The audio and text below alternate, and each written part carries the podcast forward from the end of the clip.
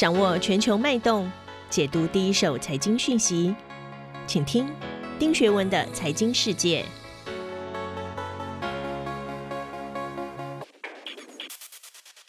大家好，我是丁学文，又到了每周一次和大家一起 review 过去一周全球的财经资讯。这一次呢，我想跟大家分享的两个新闻呢也很特别。首先，第一则新闻我想分享的是，一月五号，世界银行 World Bank 公布了今年的全球经济增长的预测。尽管呢，疫情到现在还是充满了压抑，但是呢，世界银行认为全球的总体增长有可能达到百分之四。第二则新闻，我想跟大家分享的是，在一月九号啊，这个其实可能在全球财经界大家比较会注意到。就是全球最大的避险基金 Bridgewater 的创始人 Ray Dalio 公开认为，中国很有可能很快成为纽约和伦敦的最大对手，并一举成为世界最大的金融中心。他大力压住全球经济即将发生划时代的大转变。那这两则新闻呢，我们会分别跟各位解读。首先，我们来看第一则新闻，有关世界银行的 forecast 啊。首先，我们看一看 CNBC 怎么看。CNBC 下的标题是。世界银行表示，这个疫情可能会带来一个经济增长失去的十年，偏一点负面啊。那在这个疫情引发了历史上最严重的经济衰退之后，未来的十年很可能是一个 the lost decay 啊。那另外呢，他也在预测中认为，从二零二零年到二零二九年，全球潜在的增长啊，就是在经济充分就业和满负荷运转的情况下，会放慢到每年的百分之一点九。华尔街日报也是赞同世界银行认为的，我们迎来的可能是一个经济增长即将失去的十年。那世界银行降低增长预期，主要原因是因为他觉得贸易、投资和教育其实在全球都受到了撕裂。第三个我们要分享的是 Bloomberg 啊，Bloomberg 对这个的看法是认为，他觉得整个报告点出了短期看得见的一些意外跟不确定。我们来解读看看这一则新闻啊。世界银行事实上在这个展望报告中，他认为包括中国在内的新兴市场和发展中的经济体的 GDP 总量，在二零二零年收缩了百分之二点六之后，在二零二一年可以增长百分之五左右。其中中国它正是预测可以增长达到百分之七点九。那另外他估计二零二一年东亚太平洋地区的经济增速会放慢到百分之零点九，但 COVID-19 冲击的严重程度很不均衡。你譬如说，中国和越南相对来说，它比较控制了病毒的扩散，所以在二零二零年的 GDP 分别是成长了百分之二和百分之二点八。不过，其他地方就显得非常的不均衡。我们举例来说。疫情大规模爆发的国家，譬如菲律宾，还有国内政策不确定的国家，譬如马来西亚、泰国和东帝汶，以及那些严重依赖旅行和旅游的国家，譬如说斐济、泰国，这些国家其相对来说，它可能损失会更严重。那另外呢，跟过去的严重危机一样，疫情预计将对全球活动造成长期的不利。由于许多发达经济体投资不足、就业不足，还有劳动力下降。所以未来的十年，全球经济放慢有可能会进一步加剧。所以这就是为什么这个报告会说，我们很可能面对的是一个 a lost decay。另外啊，虽然疫苗已经问世，但短期内啊，对于疲软的经济有强心针的效果，但是可能还要时间的等待。但各国空前的纾困案虽然帮助抵御了经济萧条，但像美国的纾困案所负担的债务其实是有史以来的新高，也有可能会引发通膨，甚至引发另一场的经济衰退。另外，世界银行还指出，去年全球债务水准首次创纪录的飙升到 GDP 的百分之九十九，而美国更恐怖，百分之一百三。然而，像美国这些先进经济体的国家，在今年年初又再次提升了纾困案的第二波。反观像上比亚、厄瓜多尔这些新兴和发展中经济体，它受到的经济规模就比较大，因为它没有那么多的财务的能力。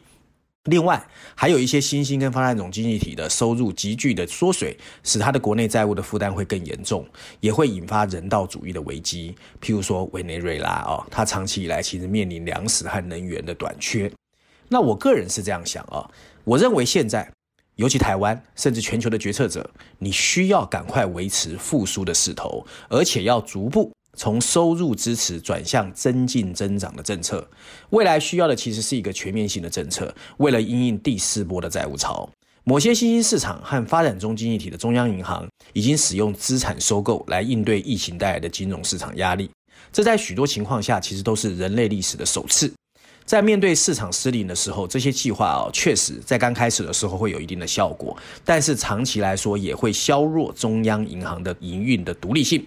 那冒着货币疲软而失去通货膨胀预期锚定的风险，甚至全球必须好好避免，不要引发一九八零年代的拉丁美洲债务危机或一九九零年代的亚洲金融风暴。这才是这则新闻的解读。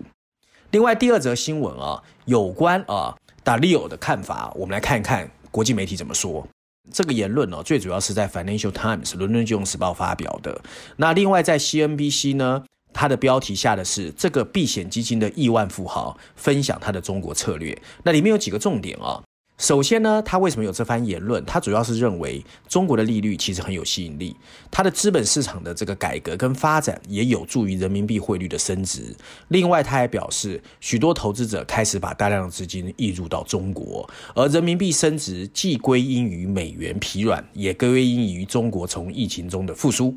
那南华早报的看法是这样。南华早报他认为，这个全球最大的对冲基金在中国的绩效确实在二零二零年表现比其他地方好，因为 Bridgewater 在二零二零年的回报高达百分之二十二，而九月份他又刚刚募集完了一个九亿人民币的资金，使他的管理资产又增加了一倍。而事实上，这个公司在全球总共管理了一千五百亿美元，所以你也不能小觑它的影响力。那我们来解读一下他的这个文章哦。虽然二零二零年全球经济四面楚歌，可是中国市场我们不必须承认，它逆势吸收了一兆人民币的资本流入。Bridgewater 的创办人 Dario，他之所以会认为二零二零年是全球经济重心发生划时代转移的一年，主要的原因也是因为中国的表现真的太好了。然后中国现在已经是全球第二大的资本市场。那中国是不是成为世界金融中心呢？我们不知道。但是 Dario 在这个时候喊出这句话，加上他的背景，确实是引人注目。那基本上他的言论是说，纵观历史，全世界最大的贸易国最后都很有可能成为全球的金融中心。当我们看到一个帝国转到一个帝国，由荷兰人到英国人再到美国人，所以 Dario 才会认为这一次很可能会移转到中国。而事实上，中国在二零二零年确实控制住了疫情，它的经济复苏也很强劲，加上吸引外资的流入，所以 IMF 国际货币基金组织也预料中国的经济全年增长会高达百分之一点九，它会是全球唯一增长的主要经济体。不过后来这个预测有点错误啊。然后沪深三百指数在二零二零年上涨了百分之二十七，整体跑赢美国的百分之十四，而中国的国债收益率也高于发达国家的国债。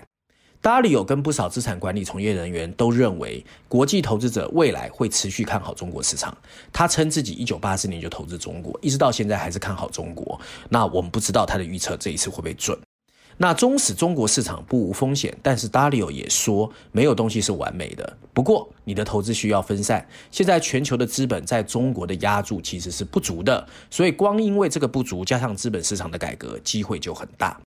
我个人是这样看啊。我认为疫情确实对全球来说是一个压力的测试。我们必须要认识到，未来会在全球有三大变局。第一个，不能否认，现在是零利率时代，很多国家大量举债，不停地印发钞票，由此改变了金钱的价值，所以储备货币的地位一定会变化。第二个变局，美国人口的财富差距越来越大，这也是为什么这次会发生国会暴动的主要原因。它不仅带来了非常大的价值鸿沟，也会带来巨大的政治分歧。第三个变局是中国的崛起对现有的大国发起了挑战，而且他们会在多方面展开竞争。另外，我们必须了解到，中国采取的是国家资本主义，因此由中国的国家去掌控这些金融事务，其实是很难预测的。中国监管机构这一次，比如说对阿里巴巴的举动，就显示了他对金融市场已经开始关切，而且不容出错。此外，长期看多中国的达里欧也警告，随着美国累计巨额债务，而且大量印钞，美元的储备货币地位很可能会受到威胁。在这个情况之下，缺席中国资产是非常冒险的行为。不过很有意思的是啊，另外一个资产管理公司 GMO 的联合创始人叫 Jeremy Graham 啊，在刚好很巧也是这周，他发表另外一份报告，他就认为美国股市走得太偏离了。他认为泡沫最晚在春季的。末期或者是夏天的初期就会破裂。他建议要开始寻求相对低廉的新兴市场股票作为避险。不过，《经济学人》在最新的一期哦，就有针对 Graham 的说法做一些解释。他认为啊，目前这种股票价格主要原因是因为低利率，但是这是一个全球状况，所以就算美国的股票价格泡沫太大，谁能保证不会在全球其他地方续融？所以经济学认为全球股市还是牛市。也许华尔街会在二零二二年的年度展望中回顾美国股市破裂的原因，但也有可能全球策略是会在其他股价更高的地方继续欢呼。接下来啊，我跟大家解读一下最新一期的《经济学人》。这一期《经济学人》的封面故事哦，它的封面设计很有意思哦。它放的是一月六号，川普支持者冲入美国国会大厦后，一个坐在议长座位上自拍的报名照片。上面两排白色字体，大字写的是“川普留给后人的东西”，小字写的是“羞愧与机会”啊。另外，在美国板块第一篇第三十五页，还有美国板块第二篇第三十八页，然后《金济学人》还用了两篇文章作为补充。我简单说一下它的内容啊。他的报道主要集中在诉说国会大厦的暴力事件，以及共和党的乔治亚的选战失利将怎么改变美国的政治体系。毫无疑问，川普是这场对美国民主核心发动致命攻击的始作俑者。他的谎言激起了人们的不满，他对宪法的漠视让焦点集中在国会，他的煽动言论点燃了一切。川普在美国历史上留下来的足迹，很有可能就是这幅暴民席卷国会大厦的照片。不过，他试图掩盖的是两个难以避免的失败，一个当就是川普的支持者冲入破坏的时候，国会正准备认证美国十一月的总统大选结果；另外，乔治亚民主党竟然能获胜，其实民主党是很预料外的，这会使他们能够获得参议院的控制权。不过，报名的不满将在共和党成为在野党之后回荡不去，这当然也会影响一月二十号担任总统的拜登未来的整个执政。我这一期要推荐的文章很特别啊，它其实在经济学这一期用了三篇文章作为说明，分别在序论第四篇，还有第五十六页的国际板块，还有八十一页的 Graphy Detail。主要是因为维基百科已经二十岁了，那事实上多少人多少都用过维基百科，维基百科对一个事情的态度很明确，那就是维基百科绝对不是可靠消息的来源。但在这个特定问题上，很少人不会同意。它目前是全球最受欢迎的百科全书。这个网站将在一月十五号迎来它二十岁的生日。它是全球访问量哦排名第十三的网页。它提供了超过五千五百万种、三百种语言撰写的各类文章。对各种虚假新闻、过滤造假和市场支配力的担忧，早已让公众对早期互联网曾经许诺的乌托邦不再相信。这个由业余爱好者编写并向所有人免费开放的维基百科却是个例外。它是一个有可能让我们成就的梦想。或许我们可以说，它好像大部分的想法成真了，因为不能否认，这个世界确实因为它变得比较丰富。这个成就的成功很大归功于独特的结构，因为它是借由捐助运作，所以维基百科从来没有任何利润，它也不需要接受任何创业投资基金的支持或往商业发展，它更不需要取悦广告商。这跟我们现在看到的很多互联网是不一样的。那有很多科技巨头也在研究它的成功，譬如说依靠人工智慧算法是员工人数很少而取得巨大规模的原因之一。可是维基百科完全是人工在处理。那我个人会觉得。这对于提升启蒙价值是很可喜的，因为现在这个世界充满了民粹，还有各种虚伪造假的网络上的假东西。那对于信息丰沛的富裕自由国家而言，或许维基百科是一个很方便的知识来源而已。但对一个较贫穷而不自由的地方来说，它可能会推动很多我们现在看不到的宁静革命。以上就是我今天要跟大家分享的内容，希望大家喜欢。我们下周见。